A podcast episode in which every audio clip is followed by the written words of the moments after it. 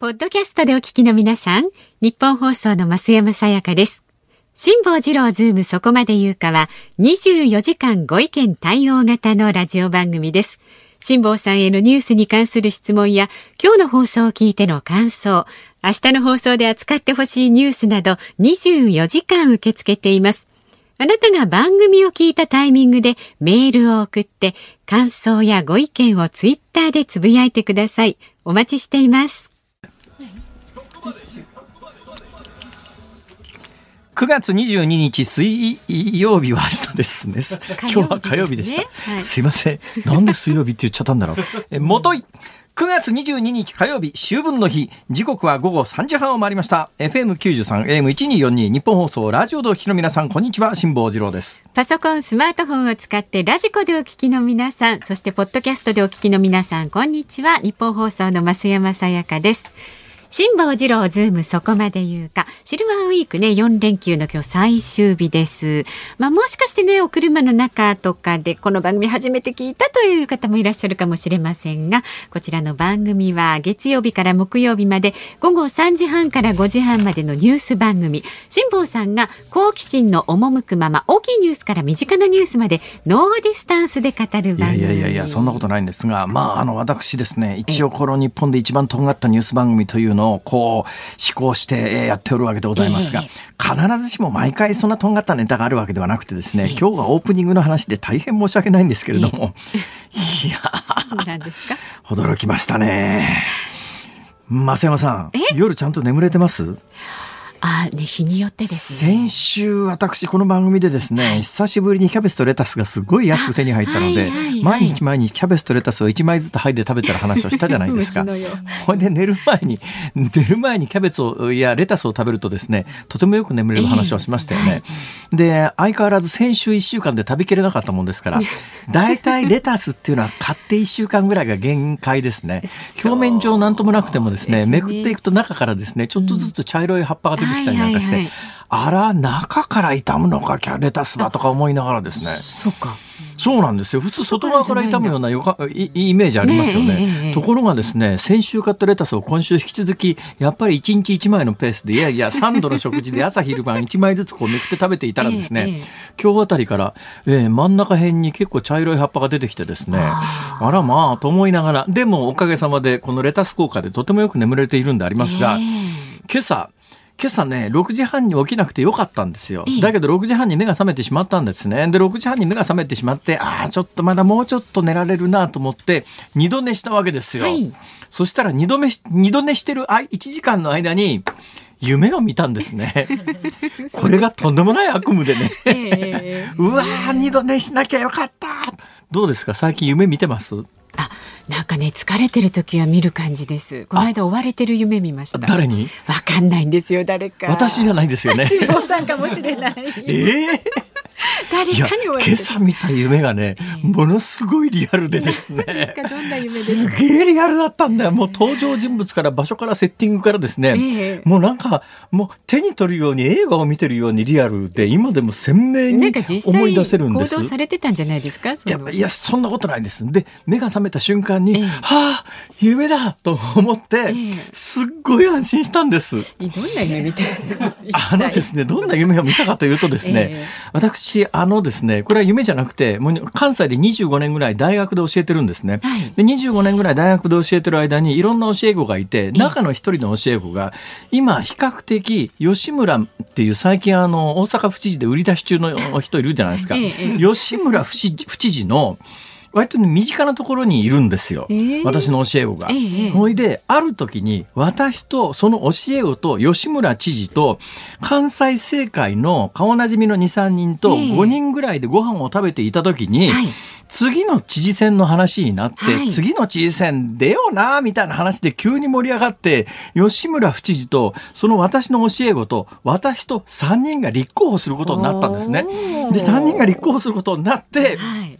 あらー、余計なこと言っちゃったよと思ってるうちに、誰かがばらしたらしくて、ネットニュースになったんですね。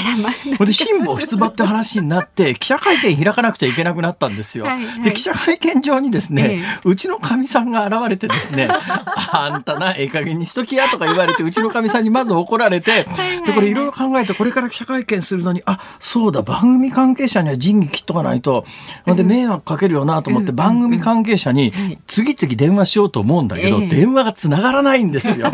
電話がつながらないのに、どんどん記者会見の時間が迫ってきて、まずいよ、このまんま。だけど、なんで俺立候補することになったんだろう。だって当選するのは吉村に決まってるわけで、花から俺当選するつもりもないのに。わかんないですよ。当選するつもりもないのに、うん、なんで大阪府知事に立候補することになっちゃったのかなとか、今更だけど取り返しつかないよな、もうネットニュースになっちゃってるし、ごめん、やっぱりしませんはないよな、とか思ってるうちに、目が覚めて、あ夢だ。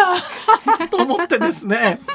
冷や汗で、もうなんかベッドぐっしょりみたいな。なんかちょっとあるんじゃないですか？何にもないです。全く何もないですけどね。ありませんよ。ね、この話をすると必ずそういうツッコミが入るから、ね、これ言おうか言う前か、すごく迷ってたんですけど、ええ、ただね、久しぶりに、ああ、なんか本当に本格的な夢見たなと思って、最近私あんまり夢見ることもなくなってたんで、ぐっすり寝ちゃって。ぐっすり寝てるのかどうなのかよくわかんないんですよね。よくあの、一時ね、一昔前は、いや、レム睡眠っていうのと、あの、ノンレム睡眠っていうのと交互にやってきて、大体まあ眠ってすぐはノンレム睡眠っていうやつで、あの、レム睡眠って何かっていうと、はい、REM って書くんですね。うん、REM は何の略かというと、ラピッドアイムーブメントなんですよ。うん、だから、寝てる人なんだけど、上からこう見てると、あの、眼球が動くとまぶたの上からわかるわけですね。ねねだから寝てるんだけど、だから昔はよくね、うん、あの、レム睡眠の間は眼球が動くから、多分きっと夢を見てるんだろうっていう解釈が多かったんです。えー、だから、まあ眠ってすぐはドーンと深い眠りに入るから、眼球動かないんですよ。これがノンレム睡眠ですね。で、眠りが浅くなってきて、レム睡眠で眼球が動くと。で、もう一遍またドーンと深い眠りに落ちて、だから、ノンレム睡眠っていうのと、だから眼球が外から動く睡眠と動かない睡眠、見ててわかる睡眠と、交互に繰り返して、1ユニット90分ぐらいってよく言うじゃないですか。ね、だから90分かけるいくつかの、えー、例えば3時間で90分が2つ、4時間半だと90分が3つ、6時間だと90分が、みたいな、そういう寝方するといいですよ、みたいな話があって、だからレム睡眠で上から見て眼球が動いてる時にきっと夢を見てるんだろうっていうのが一般的な学説だったんですが、最近の学説はですね、そういう夢とか眠りとか研究してる人がいて、どうもそのレム睡眠と眼球が動く行為と、えん夢との間にはそんなに強い因果関係があるのかないのかって話になって、いわゆる眼球の動かないノンレム睡眠でも夢は見てるんじゃないのっていう学説が最近主流になりつつありますから、だから一時みたいにレム睡眠で夢を見て、ノンレム睡眠で夢を見ないっていうことでもないらしいんだけども、まあ、あの、そのぐらいやっぱりり皆さんこう眠るということに関してすごく関心があるんですよ。で、ね。うんうん、私の知り合いも最近ですね、眠れないんですっていうこう訴えが結構あってですね、はい、で、人間ってだんだん年取ると眠れなくなってくるんです。眠るのにも体力がいるんですよ。ね、で、私は今眠れない人向けに向けに、はい、今私、うん、あのウクレレで毎日シューベルトの子守歌というのを練習しておりましてですね。キンキン私のシューベルトの子守歌というやつで、えー、これ皆さんに眠っていただこうということで、えー、だいぶ向上してきましたから、えー、だけど今私がシューベルトの子守歌を弾くと、はい、誰も眠れなくなります。目が覚めちゃうよくあるじゃないですか。あの下手なピアノって聴いてるだけでイラッとする。毎回同じとこでつまずいたみたいなね。今の私のウクレレで弾くシューベルトの子守歌はそういう状況になってますから。って感じですね。それは、ね、今のうちに眠眠りよけでね、うん、えー、居眠り運転防止用に公開しようかなと思ったりもするんですけど。まあまあ楽しみにしといてください。私の YouTube チャンネルか、あるいは Twitter かなんかでですね、キンキン眠れない人のために、シューベルトの子守歌を私が演奏してお聞かせすると。楽しみにしてますよ。はい、たっぷり寝たい。え、あの、結論から申し上げますけれども、はい、私、立候補するつもりは毛頭ありませんから。単なる夢の話なんで、まあ、でもね何とも思ってなかったらそんな夢はねなかなか見ないですよね。そんなことないんですよ。何とも思ってないことでも夢に見ることあるでしょ？あまあねそうですね、ね、あるある。あるでしょ？あるある。私もね時々ね あまあいいやもう。そんな今ちょっと引っ張っちゃったなって感じありました。続きます。はい、えっ、とじゃあいいですか？どこへ続くんだよ。そうですよ。今日の為替からお伝えしておきます。今日もね、はいは秋分の日で休日のため東京株式市場はお休み。なんかでもニューヨークのマーケットがどっかーんと落ちてですねすよね今日なんか日本のマーケットが相手で大きく下がったはずですけれども、えええー幸いなことにマーケットが空いてなかったんでで、はい為替の方はこれずっと取引が続いておりますから、はい影響が出てますか、えー1ドル104円50銭付近で取引されておりまして昨日のこの時間と比べますと20銭ほど円安になっていますが、まあ、昨日の晩に一時103円台に突入する場面もあこのところね、じわじわちょっと円高傾向ですね。なんでじわじわ円高傾向かというと、大体大きく2つぐらいの理由を挙げる人が多いですが、一つはやっぱりね、トランプ大統領が自国の貿易経済を守るために、ドル安誘導というのをかなり積極的に行ってるんで、はい。まあ比較ですね、相対的にドルが安くなると円が高くなるというのと、もう一つは、あの、昨日あたりからニューヨークの株が、まあ昨日あたりからっていうか、昨日ドーンと一回下がりましたよね。で、まあこう経済が不安定な時には、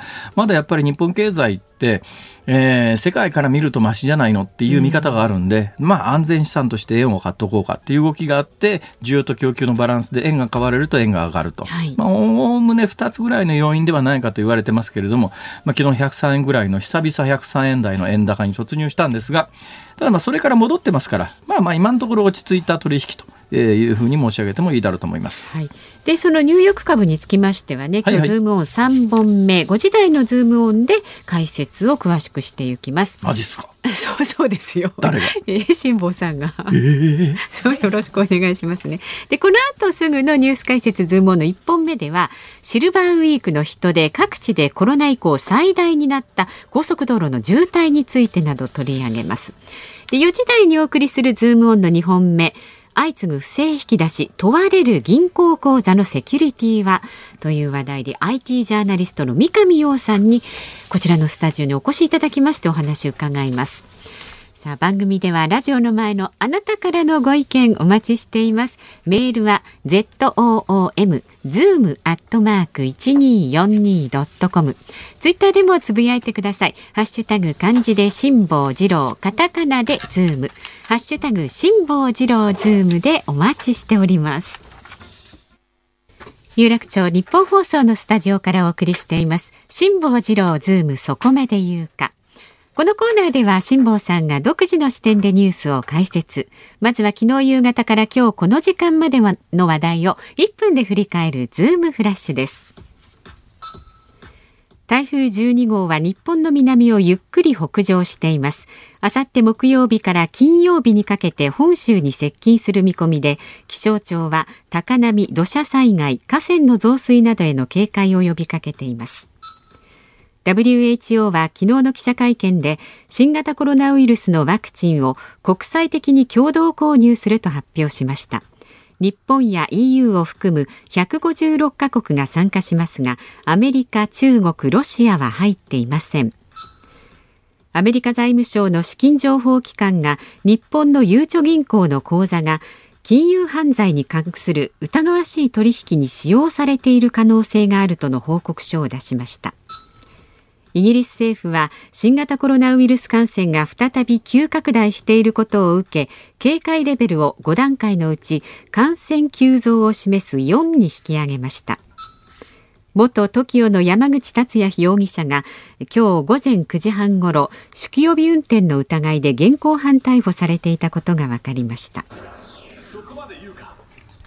台風12号心配です。えー、あさって木曜日から金曜日にかけて本州に接近ということで、結構雨が降りそうな予想が立ってますから、そうですね雨が降るとやっぱり東海地方、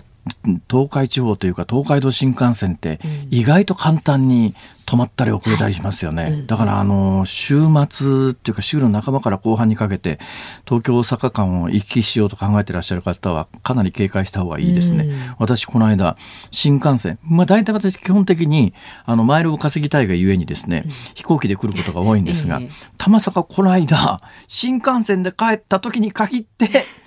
新幹線止まっちゃったんですよ途中で。で新幹線の中でずーっと止め置かれて、ええ。そうするとすごく不安な気持ちになってですね、これ次いつ動くか分かんないんですよ。で実際に止まってるところは周りに何ともないんですね。雨が降ってる様子もなけなければ。そこで降ってるそうそこで降ってりゃなんとなく納得感があるじゃないですか、ところが止まってるところは、まあ曇ってるけど別に雨降ってるわけじゃないのになと思ったら車内アナウンスがあっていやこっから先のどこそこの区間で大雨が降っていて、えー、電車が止まってますから、前が電車止まってますからって話なんだけどうんあれなんか待ってるとすごい切ないですよね。ともねちょっと不安ですよね。はい。えー、そしてイギリスで感染拡大これはあのね、えー、さっき株の下がった話してますけれども、はい、ニューヨークで株が下がった最大の原因はどうもいろいろあるらしいですけど一番言われてるのはあのヨーロッパで感染がだいぶ広がってきてるからって話なんだけど、ヨーロッパで感染が広がってる話はもう数週間前から言われてますからね。どういうことなんだろうな。で、これね、これに関して言うと、うん、誰も実は気がついていても言わないことが一つあってですね。何でしょう。実は、あの、ヨーロッパ、日本はね、割と緩かったんですが、ヨーロッパの大半の国ってですね、えー、3月4月に感染が爆発した時に、都市ロックダウンっていうやつをやったわけですよ。うんはい、もうイタリアなんかでも家から絶対出るなみたいな、うん、出たら、ね、出たらとにかく罰金だみたいなことで、はい、ところが感染を抑えられなかったんで。で今回感染拡大局面なんだけども、うん。あの3月4月の時よりも感染は実は少なくとも PCR 検査の陽性者数だけ言うとあの時よりも多いんだけれど、えー、あの時やったような都市ロックダウンをやるところって実はほとんどないんですね。うん。まあ、不思議なんですけど、うんうんでもう一つ大きな不思議で言うと、はい、あの3月4月の時に全世界的に専門家がくっそみそに叩いた国があるんですよ。それどこかというとスウェーデンという国でスウェーデンという国は都市ロックダウンしなかったんですね、はい、都市ロックダウンせずに集団免疫作戦って言って、うん、だけどスウェーデン自身は集団免疫を目指してるとは言ってないんですけども、まあ、外からの見え方で言うととにかく若い人はほとんど重症化しないんだから、うん、若い人に関しては普通に生活をしなさいと。で別に店閉めるわけでもありません、はい、移動制限するわけでもありません。学校閉じるわけでもありません。だけど高齢者に移すと重症化する可能性がありますから高齢者に移すのだけはちゃんとちゃんとみんなで気を使いましょうねって言って普通の都市生活を維持したんですね。でこの普通の都市生活を維持したということに関して3月4月専門家がそんなことしたらスウェーデンはえらいことになるぞって言って大騒ぎしたんですが結果このタイミングでヨーロッパの感染者数を見てると一番少なくとも死者が伸びていないのがスウェーデンなんですよ。見事にスウェーデンは死者抑え込みに成功してるんで、はい。むしろロックダウンしたところのイタリアとかスペインとかイギリスとかフランスなんかの方が感染者がここへ来て爆発してるということを考えたときに、あれ結局スウェーデンのやり方が一番賢かったんじゃないの？で実はね日本もスウェーデンに近いっちゃ近いんです。はい、あの極端な都市ロックダウンしなかったですよね。結局まあみんなに自由に動いていいよ。その代わし高齢者に移すと危ないよっていう意識を持たせたところの方が、結果的には成功してる可能性があるんで、今の全世界的にやってることって本当にどこが正しいのかってわからないところがあるんで、これに関してはですね、ちょっと今あの新型コロナに関してのニュース情報が減ってきてるタイミングなんで、この番組ではあの最新の情報をちょっとずつ更新しながらね解説していこうかなと考えております。いいですね。はい、だからたまさか今日車の中でどっかの帰りに聞かれた方は、明日以降も継続して聞くととても有用な情報が手に入ると そういうことでいかがでしょう？いいと思います。この番組継続して聞くっていうことにね意味がありますからね。はい、えー、毎日聞くということが大切なんです。一回一回は本当にくだらないし間違ってることもあるかもしれないけれども、トータルで聞いていただくととてもためになるし、トータルで聞いていただくと間違ったことはちゃんと訂正もすると。そうなんですよ。新しい方式のね、レディオショーですから。ちょっと待ってください。否定してくださいよ。そんなに間違ったことばっかり言ってませんとか、あるでしょ？ほら、突っ込みようが。大半正しいことです。ちょっと待って。ちょっとおかしいだろ、その表現は。はい。えー、ズームフラッシュこのくらいでいいですか？山口達也さんあ、容疑者か。そうです。容疑者。元 TOKIO の山口達也容疑者、どうなのかしら、ま、私あんまり最近ね、テレビのバラエティーとかって見る機会がないんですが、あ、あの、TOKIO の山口容疑者って最近テレビ出てました？いや、もう出てません。前回も、えー、前回なんかやらかしたの？失敗で、まあ、あの女子高生の方に強制わいせつという行為をしてそんなのがあったんだ。まあ、今の立場では元 TOKIO という形ですよね。午前9時半頃に酒気帯び運転ってどういうことこれ？夜通し飲んでたんですかね。それか残ってたかね。いや、残ってたのがたまたまだったらかわいそうだけど、夜通し飲んでたんだったらちょっとやっぱり治療が必要な状況だよね。朝の9時半で酒気帯び運転って。それは普通。これはあれでしょう、なんか事故になって、バイク運転してて事故、追突事故かなんかを起こして、後ろから追突してしまったと。えーまあ、警察が調べたところ、酒気帯びだったという話。まあでもご本人もお酒を飲んでバイクを運転し事故を起こしたことは間違いありませんというとなる形で答えていると、前の晩飲んでたのが朝残ってたって感じじゃないんだ。うんだとするならばやっぱね朝その時間に酔っ払い状況というのは、状況かなり悪いですからあの、うん治療機関等に入ってアルコールは完全に抜かないと、なかなかこの状況から抜けられないだろうまあ、なと一。時お酒はやめますというようなこともね発言されてましたけどもねやめますって、なかなか難しかったですかねなやめられてないってことですね。はい。さあ、参りましょう。では今日この時間まず特集するニュースこちらになりますシルバーウィークの人で各地でコロナ以降最大に。コロナ禍で迎えたシルバーウィーク。日曜日は下りで50キロ以上の渋滞が発生。昨日上りでは中央道で64キロ。東北道でも40キロを超えるなど多くの渋滞がありました。空の便でも搭乗率は2月以来の水準となりました。今日、昨日、銀座を歩いたらすごい人。まあ増えてますよね。目視して増えてるってわかる。のこの番組終わって5時半ぐらいからポコポコ歩き出して、銀座4丁目をこういつものようにサンダルで あのずるずるサンダルをこうビーチサンダルでペッタペタ、ええ。ペタペタ銀座歩いてますからね、えー干したところがですね、今あの銀座って休みの時には昔からそうですか？いむ大昔はそんなことないですけれども歩行者天国になってますよね銀座のメインストリートは。でも東西の銀座の大通りが歩行者天国になっててそこの交差点でこう見渡したら、ものすごい人。いや歩行者銀座の歩行者天国でこれだけの人を見たのは本当に何ヶ月ぶりか何年ぶりかっていうぐらいのすごい人になってますね。え銀座のこの有楽町日本放送のある有楽町界隈のお店も、休みの日だからなのか分かりませんけれどオープンカフェみたいなところはもう立水の余地,、余地ないっていうか全部のテーブル埋まってるっていう。いう状況なんで。なんだろうね。だから、新型コロナに関して言うと、うん多分いろんな意味で社会全体の認識が変わってきてる可能性があるんですが、新型コロナ結局ねやっぱりこれ新型コロナと関係したニュースじゃないですか、はい。新型コロナっていまだによくわからないことがたくさんあるのは、まずね統計の見方もよくわからないのは、例えばですよ、えー WHO が発表している何をもってコロナ死と認定するかのガイドラインみたいなやつが一応あるんですが、日本はそのガイドラインに従って発表してないわけですよ。どういうことかというと私ねこの間からずーっと疑問に思ってたことがあってまあ結果は解決したんですけどね、はい疑問に関しては解決したんですが、シンガポールの死者って27人からもう何ヶ月も動かないんですよ。うんうん27人のまんまなんですよ。はいね。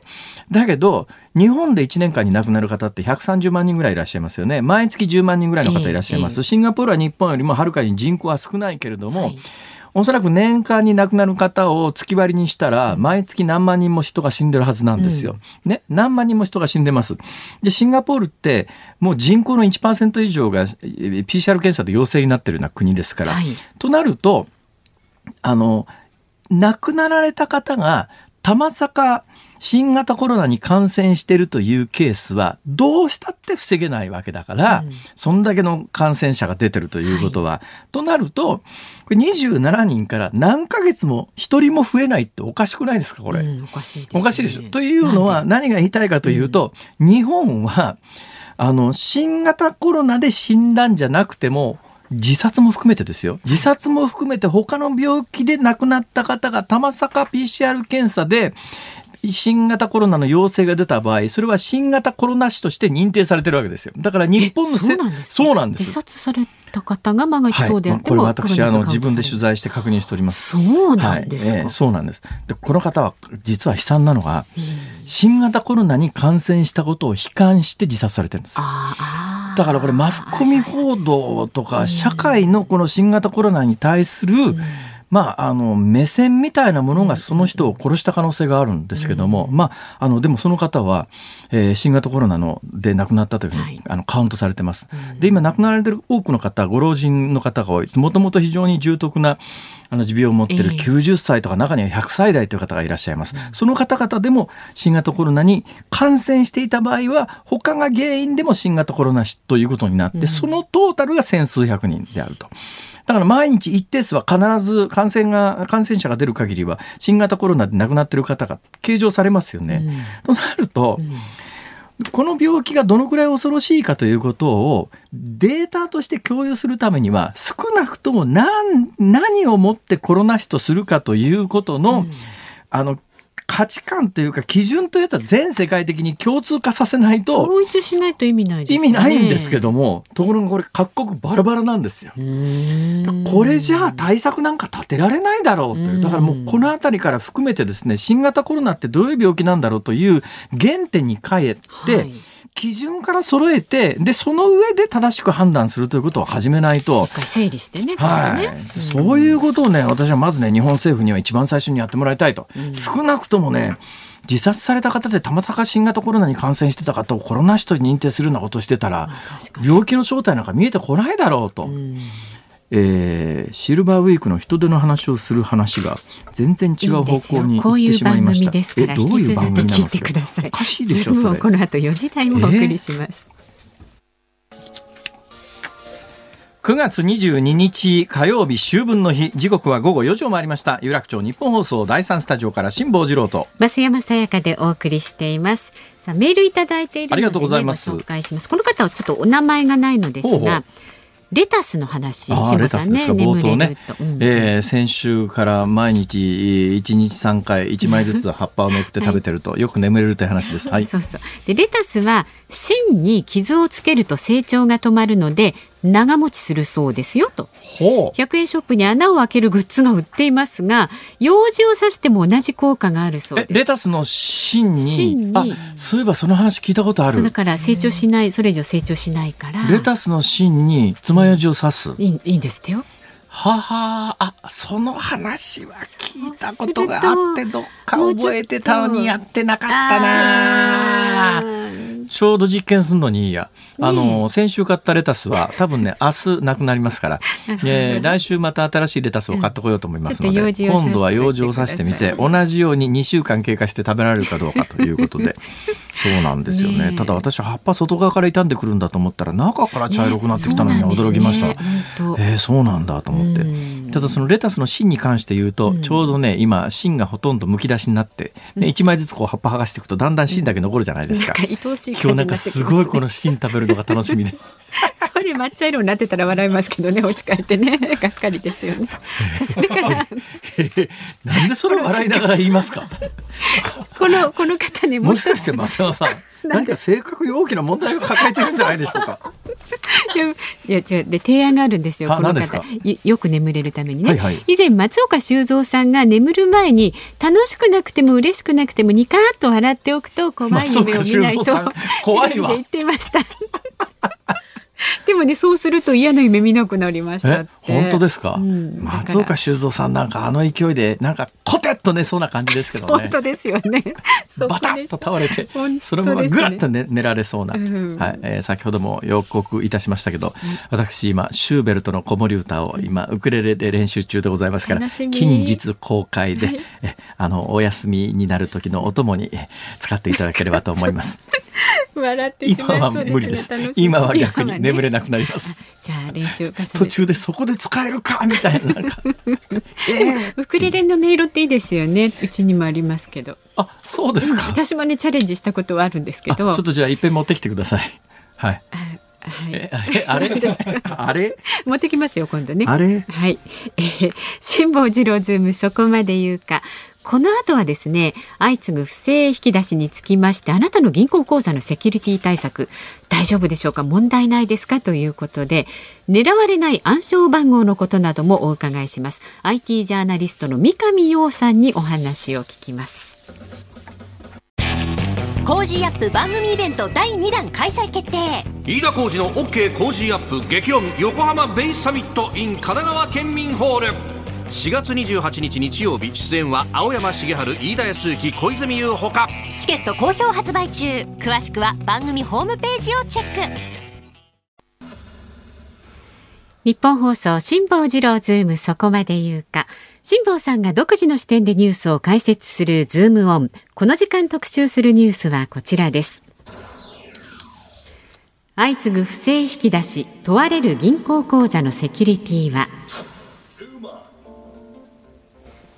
今月7日、ドコモ口座による銀行預金の不正出金問題が発生した後、金融機関を標的とした度重なる攻撃に業界全体が揺れています。被害は17日時点で全国157件、被害額は2760万円に上っています。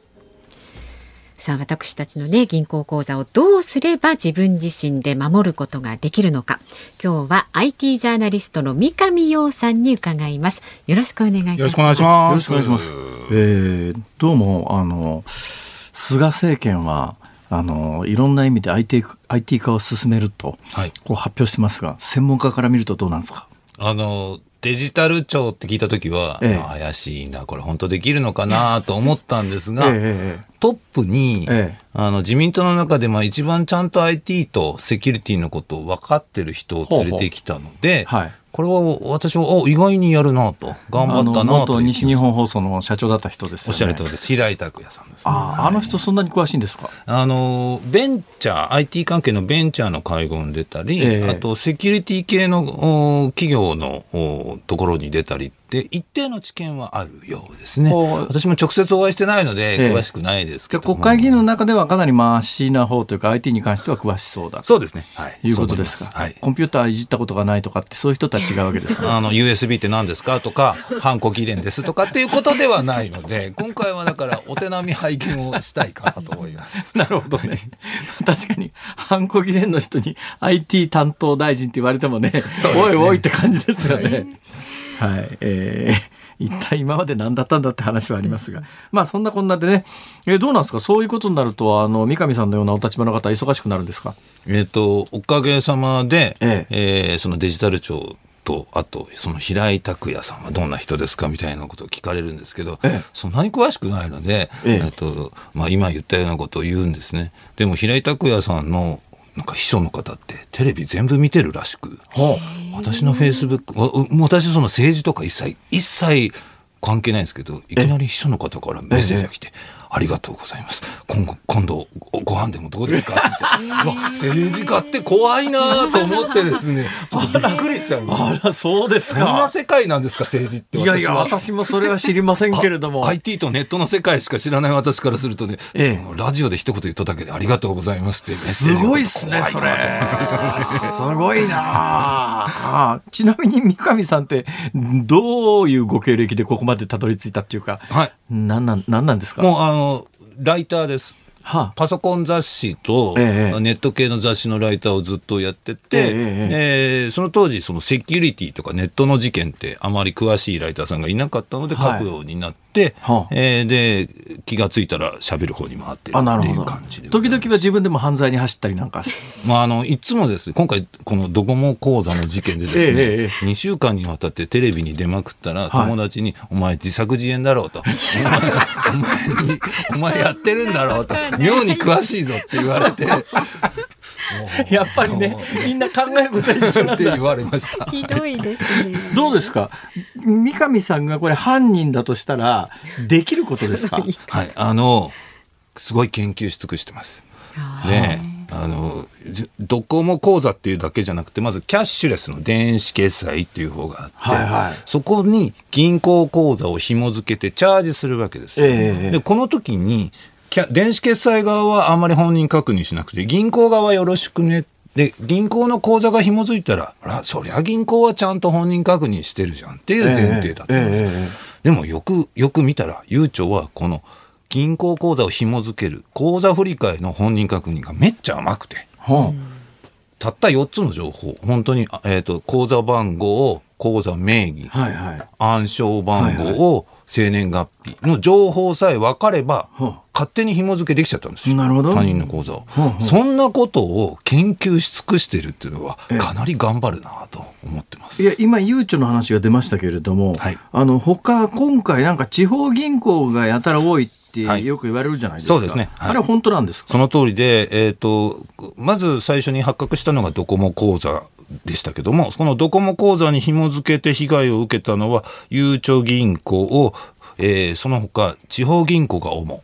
10全部で11校ですで。地方銀行が多いのは、まあ推測ですけど、やはりセキュリティとかの投資がやっぱり行き届いていない。あお金がないからじゃないかなっていう感じです、ね。まずあのそもそも論から、えー、とラジオを聞いてらっしゃる方である程度知識をお持ちの方は今の解説でもう完全にお分かりになると思いますがそうでないとですね何の話をしてんだって話になりますので、概略何が起きたかというとですね、えー要するにスマホ決済みたいなあの要するにスマホの端末だけでお支払いができるというようなシステムが今いろんな会社から出てて、えー例えば、えー今回問題になったのはドコモですけれどもドコモがあの開設したサイトみたいなところで自分のスマホにソフトをダウンロードして、はい。でそのそれだけだとそこには残高がゼロなんで何も買えないけれどもそこに銀行口座通常は自分の銀行口座と紐付けることで例えばまあチャージで5万円なら5万円チャージしてその5万円分あので端末だけでか使えますと。でなくなったらまた5万円チャージしてっていうその自分の口座と紐付けるんだったら問題ないけれども、はい。全然関係ない他人の口座と紐付けて他人の口座から現金自分の懐にあのスマホ上のお財布みたいなところにどんどんチャージしちゃってて抜かれてる方は全然気がつかなかったって話その通りです。です。よね。そうです。ですどうなんですか？今回そのドコモが問題になりましたけど同じようなシステムってよそでもある話なのか、はい。ドコモに問題があるのか？あの、まず、ドコモ口座の場合はちょっと特殊でして、ええ。ドコモ口座直接では使えなくて、その他にドコモの D 払いって別のにチャージしたりとかって、はいはい。ちょっと特殊な仕組みなんですね。で、いくつでも口座が作れて、本人確認がほぼゼロだったんですよ。えじゃあ私が、あのー複数のスマホにはい別の名義で、あのドコモ口座をどんどん開いていくことが可能なんですかそうです。で、私が勝手に作ったフリーのメールアドレスで、辛坊二郎っていう口座をフリーのメー私が、ルアドレスって要するにヤフーだとかグーグルだとかでタダでメールくれるやつですね。そうです。で、それを使えば辛坊二郎って名義を私が勝手に作ることができたと。まあ、経名義を作ってお財布ができた段階ではまだ被害発生しませんよね。そうです。その先に銀行を紐付けるはいというところが問題で、えで、まあ、ドコモ口座はなので、その、たくさん作れて本人確認が甘かったっていうので、まあ、責任が大体ですね、え5割か4割ぐらいですね。で、ドコモの側に？はい、ドコモの。はあ問題は、その先に銀行が、この口座を、その、それに紐付けて OK ですよっていうところが、銀行が甘かった。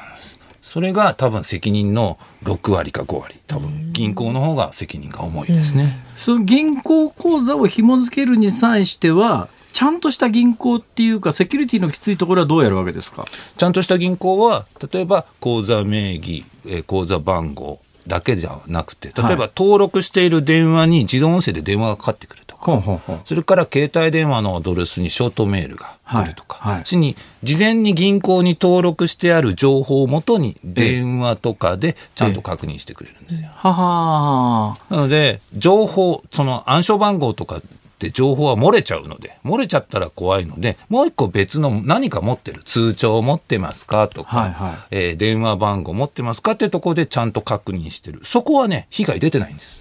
ほほーじゃあさっき言った4つの、まあ、名前と口座番号と暗証番号と生年月日だけで、あの口座にとひも紐付けができるようなところばっかりが被害被害に遭ってるっていうことその通りですですね。はい。でこれ被害に遭ってる人っていうのが今の話を聞くと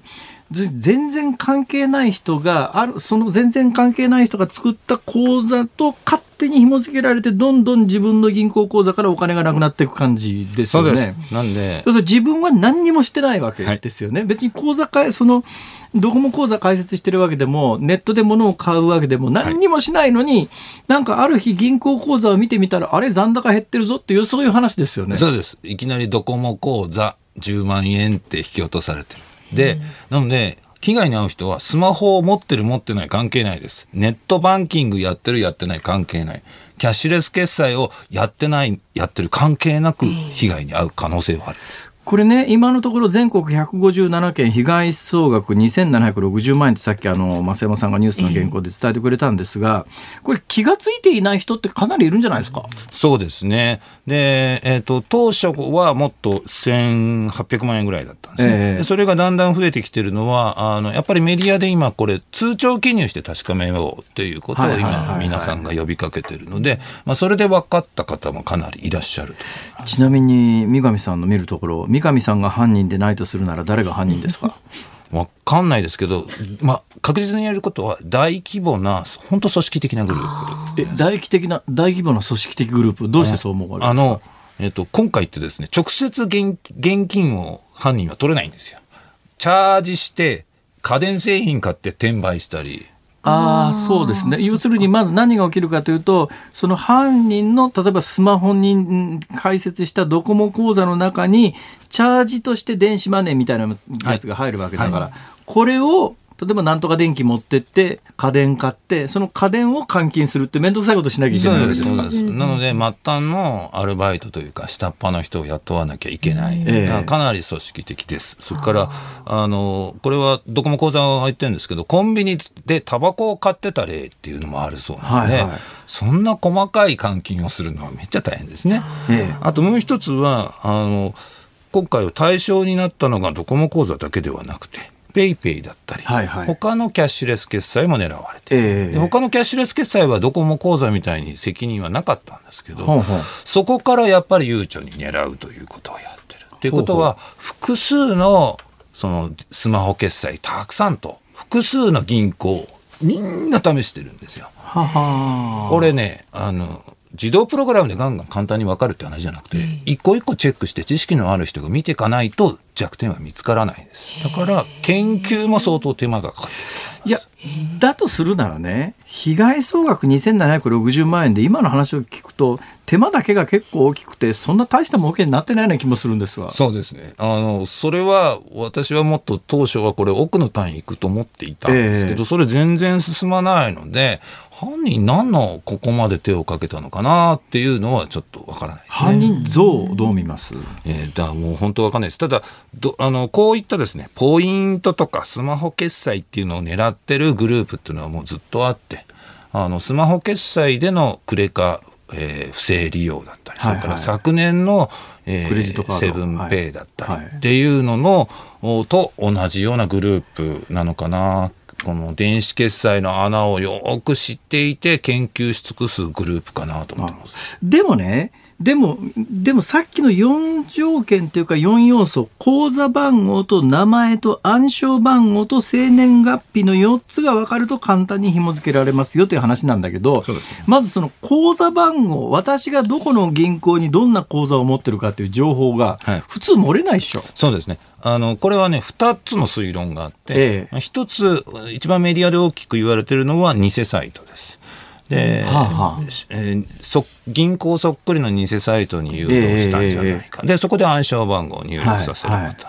でもただ私はこれあんまり確率は低いと思ってます。ええで私が強いと思ってるのはすでにネット上でリストが販売されてるということです。口座番号と名義、暗証番号はないですけど生年月日等をまあ紐付けられてる暗証番号を除いて考えると、名前と口座番号と生年月日までだと、はい。あのぶっちゃけ例えばですよ。あのこの間あの10万円国民全員に配ったじゃないですか、はい。ああいう時にあの自分の口座番号と名前と生年月日って届けますよね,、まあそうですね。いうやつが漏れちゃうことはないんですか、まあ、あの、さすがにあの時は漏れないと思います。っていうのは、あの時は、あの、ね、えっ、と、国側がやってることと、えっ、と、自治体がやってる側で相当チェックの目が生えてたので、はい。あれで漏れることは考えにくい。ただ、一般のショッピングサイト、はい。小さなお店のネット販売のサイトって、ええたくさん今まで漏洩が起きてるんですよ。はい。で、そこって銀行振込で物を買いますと。はいはい。でそしたら口座名義と口座番号分かるわけですよ。口座名義と口座番号が分かる、名前と口座番号が分かる、はい。あと生年月日が分かると暗証番号が類推できるとかそういう構造ですかね。で、暗証番号は、はい。あの、こっからもさらに推論なんですけど、ええ。やり方としては、え暗証番号って9 4桁数字なので、はいはいはいはいよく使われる番号って本当決まってるんですえ、ね。1111とか1234とか、はい、生年月日とか。9999とか、生年月日とか。工夫をする人は、えっと、2580っていうのをやってるんですけど、25何ですかそれ2580ってですね、電話のキーの並びを縦になら、打っていくんです。あーなるほ2580と。どね。うんっていうふうに、こう、2580と縦にね本当だ真んそういうものを犯人は固定して試すんです。はあはあ例えば、1111をよく使ってる人はきっといる。で、犯人側はその口座のリストっていうのをいっぱい持ってるわけです。はいはいはいはい。だったら、111を固定してえ、え1000人、2000人、3000なるほど人に試すと、中にはヒ当たっちゃうットすると。はなんか当たっちゃった人からお金取りましょう。なるほどっていうのじゃないかというなるほど。あの、これもまたよく言われるもう一つのやり方で、まあ、あの、9999通りしか暗証番号がないわけだから、はい。えー全部送りつけて、中でヒットしたっていう。だだけどこれで言うと例えばあの iPhone なんかは3回暗証番号を打ち間違えるとロックするじゃないですか、はいはい。その銀行側のセキュリティとして、はい。その全部の暗証番号を9999通り打ち込んだらそんなことしたやつは全部跳ねるとかそういうのはないんですか、、はい。それはあの今回の銀行も全部被害に遭った銀行すべてにあって、えっと、3回か4回でロックがかかってました。なるほど。なのであの ATM 私たちの ATM でも同じように、はい ATM でも4回か5回でロック確かかかりますけど、そのセキュリティはあったんですね。あーじゃあそっちのやり方じゃなくて今先に説明された例えば1111を入手した口座番号に全部打ち込んでみて、はいヒットしたものはあこれは使えるとそうですいうやり方ですか。じゃあなのでなんか被害件数が思ったよりも少ないのかなともちょっと思ったりしてなる。ほどね。つまり口座番号を例えば1000件獲得してもその中からお金引っ張れるぶどまりっていうのはそれだけ下がっちゃうということですか。じゃないかなと。それで言うとね全然関係ない話ですけど、私のところにこれいっぱい迷惑メール来るんですよ。はいはいはいあれね私の私が私であるということを知ってないという明らかな迷惑メールがたくさん来るわけですよ。はいとあれって、さっきの話ですけどもアトランダムにこうあの組み合わせを発生させてメール大量に送りつけてたまさかそのたまさかその適当な組み合わせで当たっちゃったところにメールが来るみたいなことができるんですか？その通りです。今、そのメールとか、および電話番号の SMS、ショートメールも全部総当たりで送って、えええーそれで届くところに、えっ、と、送り続ける。その総当たりで送るというようなことをなんかブロックするようなシステムってないんですか、はい、あのその迷惑メール対策っていうのは結構いろんなところがやってるので、ええ。ー例えば、えーとかなり賢いものもあります、は Google さんがやってるものは結構賢いです、はあ。ただ、えー、とそれで全部は、えー、とシャットアウトできないのと、ええ。全員が全員その迷惑メールシステムを使ってるわけじゃないので。はであと最近はもうメールは多すぎて開かない。あ、あーなので全部ショートメールになってるんですよ。あなるほどでショートメールだとスマホピンとなるので、はあショートメール開いちゃうんですね。ええ。ショートメールでの偽サイト誘導っていうのはこの2、3年すごく増えています。私なんかまだあのアナログで昔の人間ですからメール使ってるんですよ、はいはいそうすると毎日毎日ですね6億円くれますみたいなメールが来るんですけど あの未亡人です。遺産もらってくれませんかみたいなやつ。 EXILE の淳さんから毎日メールが来るんですよ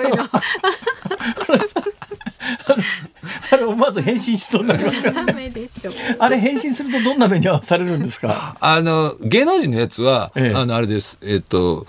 有料の出会い系サイトです。ああそうなんだで、芸能人なんだけどって言って、ええっと、相談がある。大体ね、マネージャーが出てくるんですよ。マネージャー。でちょっとやってみたんですか？えっ、と、何度も実例があってですよで、マネージャーが出てきて相談がある。でも、芸能人だから、プライバシーの情報漏れたらまずいので、このサイトでやってくれって言って、なるほど有料サイトに誘有料サイトに行かせるんですね。なるほどね。いろんなこと考えるやつがいますね。で、なんか何百万も使っちゃった女性の方がいらっしゃって、人気の演歌歌手から来たからって言って、で、その方にあるテレビ番組がインタビューしたんですけど、いや、偽物だとほぼ分かっていたと。ええ偽物だとほぼ分かっていたけども、本当のライブの当日に今から行ってくるよってメッセージが来るんですって。そうすると、一縷の望みをかけて行ってらっしゃいって、それがもう一通100円とかするわけですね。同じようなケースで言うとね、私、あるところでタクシー乗ったんですよ。そのタクシーの運転手さんが、あのね、もうちょっとで会えそうなところで会えなくなるんですよ。何ですかって聞いたらですね、同じような話で引っかかってですね、なんかあの、いや、でもね、絶対あの、僕のことよく知ってると思うんですよ。だってね、私の知ってる街の街角の店の名前まで知ってますからって、いや、そんなもん、今、あの、ストリートビューでいくらでもそんなの確認できるんだろう。も うちょっとで会えるところでね、ポイントがなくなってね、コンビニ行って、あの、ポイントカード買うんですよ。いいお客さん、それ、運転手さん、それ騙されてますよって言おうかどうしようか。だけど本人すごくそれで楽しそうだから、いいかも、ほっといてもと。いやそうですか、奥が深いですね。いや、まあ、あの、結構あれってすごいいい加減な偽メールもいっぱいあって、最近だとですね、火星人がとか、なんか言うんですよ。で、火星人まで出てきました。で、そこでね、アルバイトをやったやつに話を聞いたら、ええあれって、その、アルバイトでみんながやってては、返信率が高い人は得点が高くなるんですって。はで、それの原点は、ともかく開封させることなんですあ。って。なるほど。で、内容はどうでもいいんですって。未亡人だろうが、火星だろうが、芸能人だろうが。ええ開封率さえ上がれば、一定の確率で騙される人がいるので開封率を上げるために内容なんでもいいんだよ、あれ。っていうふうに教えてくれました。時間がなくなってきましたけど、話面白いからまた来てください。ぜひ、ありがとうございます。ま あでもねやっぱりやっぱりいろんなもう多方面のことに用心してないとねどこで引っかかるかわかんないですだからね。ってさっきの銀行口座なんか用心しようがないですよね。勝手に使われちゃうんだから。今回の、今回の事件は本当に、あの、対策できないっていうところが最大の事件です。本当に対策できないんだよね。通帳記入してくださいっていうだけですね。そうですねそのあくらいはとにかくやっとかないとですね。まめに通帳記入して、ええだけど私ね郵便口座みたいなやつがあっても通帳どこ行っちゃってるか分かんないやつもあるんですよね。まあ残高もあんまりないですけどね。え えそれが一番やり、やられやすいし気づかないですよね。そうですか。いや残高全部ゼロなんだなんてやりようがないでしょ。まあ、ゼロだったら大丈夫ですけど。まめに通帳に記入いたしましょう。ありがとうございます。ありがとうございまし IT ジャーたナ。リスト三上洋さんでした。Cozy up 番組イベント第2弾開催決定。飯田浩司の OK 工事アップ激論横浜ベイサミット in 神奈川県民ホール。4月28日日曜日。出演は須田慎一郎峯村健司宮崎哲弥ほか。チケット好評発売中。詳しくは番組ホームページをチェック9月22日火曜日秋分の日時刻は午後5時を回りました辛坊治郎です。日本放送の増山さやかです。辛坊治郎ズームそこまで言うか。まあ、あの、今日お車かなんかでね、初めてこの番組をお聞きになってるって方も多いと思いますけれども、いかがでしょうかね？いやいやいやいやいやそう自信なさそうに聞かれてもえー、困るんですけどお楽しみいただけてますでしょうか？もし今日面白くなくても、明日には面白くなるかもしれないというそうですこれからにぜひ期待していただきたいはい、日々これ精進。そういうことです。でね、いつも辛坊さんのなんか今日かけたい気分の曲を聞いているんですが、うんね。エンディングリクエストコエ。ンディングリクエストですか、はい。今日はそうだな。中島みゆきさんどうですか？ああ、いいですね。いいですか、中島みゆきさんね名曲いっぱいあるんですけども、そうだな。空船ああ、そこ行きますえか。なぜ空船かというと突然思いついたんです。あれは中島みゆきさんご本人がね、あのお作りになった。いや中島みゆきの空船、ね。はい、僕ね、中島みゆきの空船か、い。もう一曲、あれですね、好きなのが、あの、NHK の、ほれ、えっと、ドキュメンタリー番組のタイトルになってる有名なやつがあるじゃないですか。なんとかっていう。地上の星？あ、それそれ、地上の星。地上の星。どっちにしますか？えー、空船。あじゃあ空船でお願いします。中島みゆきさんのね。はい、しもさん、あのツイッターでね、はいはいゆうさん、この番組はニュース番組じゃなくてレタス番組だなとかね。いやレタスというのは本当に素晴らしいですよ。ねやっぱりここへ来てレタスの値段がだいぶ下がってきてるのはね、はい、本当にありがたいですね。一、うん、日一枚のレタスがあるだけで本当に幸せな気持ちになれます。で番組冒頭からお伝えしているようにですね、うん、あ改めてほっとくと傷みます、はい、というのは栄養をどんどんどんどん取られてしまうと。あの取り入れが終わってもレタスは成長点が芯の奥にどうもあるらしくて、ねね、芯の奥の成長点がどんどん大きくなろうと思って葉っぱの水分を使っちゃうらしいですよ。はいはい、だからあの芯に爪楊枝等を何本か刺しておくといいので、うん、芯くり抜いちゃうという手もあるらしいですね。ただね気をつけてください。うんはい、あの爪楊枝をね、芯の奥までガッと刺そうと思うと結構それなりにリスクがありますから、指に刺すと結構痛いですよ。気をつけてね。ぜひあの気をつけていただいてですね、やっぱりレタスを先ほどのだから理論で言うとですね、えー、あの増山さん理論だと思いますわ。あのいろいろこう皆さんからお便りいただいてるんですけども、えー、それをこう総合するとですね、うん、やっぱりあのレタスの芯にぶっとい爪楊枝を奥までガバッと刺すことで、うんレタスの息の根を止めるらしいです。止めるんですよ。とどめを刺さないとそう怖皆さん、増山さん的に回すと怖いですよ。そうですよ。ラジオの前のあなたからのね、ご意見24時間お待ちしています。メールは z o o m zoom アットマーク一二四二ドットコム。ツイッターはハッシュタグ辛坊治郎ズームでつぶやいてください。お待ちしています。 Cozy up 番組イベント第2弾開催決定。飯田浩司の OK コージーアップ激論横浜ベイサミット in 神奈川県民ホール。4月28日日曜日。出演は須田慎一郎峯村健司宮崎哲弥ほか。チケット好評発売中。詳しくは番組ホームページをチェック。辛坊さんが独自の視点でニュースを解説するズームオン。今日最後のズームオンはこちらですニューヨーク株式市場でダウ平均株価の終値が509ドル安下げ幅は一時900ドル超え21日のニューヨーク株式市場でダウ平均株価の終値は前の週末に比べて509ドル72セント安い2万7147ドル70セントでした。値下がりは3営業日連続で下げ幅は一時900ドルを超えました。ちなみに何が下がってるかというとですねえー、っと業種別ではブリティッシュエアウェイズを傘下に持つ会社が13%下げてますね。だからやっぱりあの旅行関係ですね、えー、下げを引っ張ってるのは、はい、だからまあまさにコロナ関係ということなんでしょうが、はい、今ね手元にねこれ新聞の切り抜きがこれ9月22日時点のうん世界の感染者 PCR 検査の陽性者数の、と死者のデータの一覧表がありまして実は私手元にですね一月ほど前8月19日だから一月以上前ですね、うん、データがあるんですがこう2つ付き合わせるとすごい面白いですよ。面白いっていうかですね例えばまああの冒頭お話ししたあの都市ロックダウンをしなかったスウェーデンっていう非常に珍しい国がありますね。はい、まあ、3月4月も徹底的に世界中から叩かれたんですが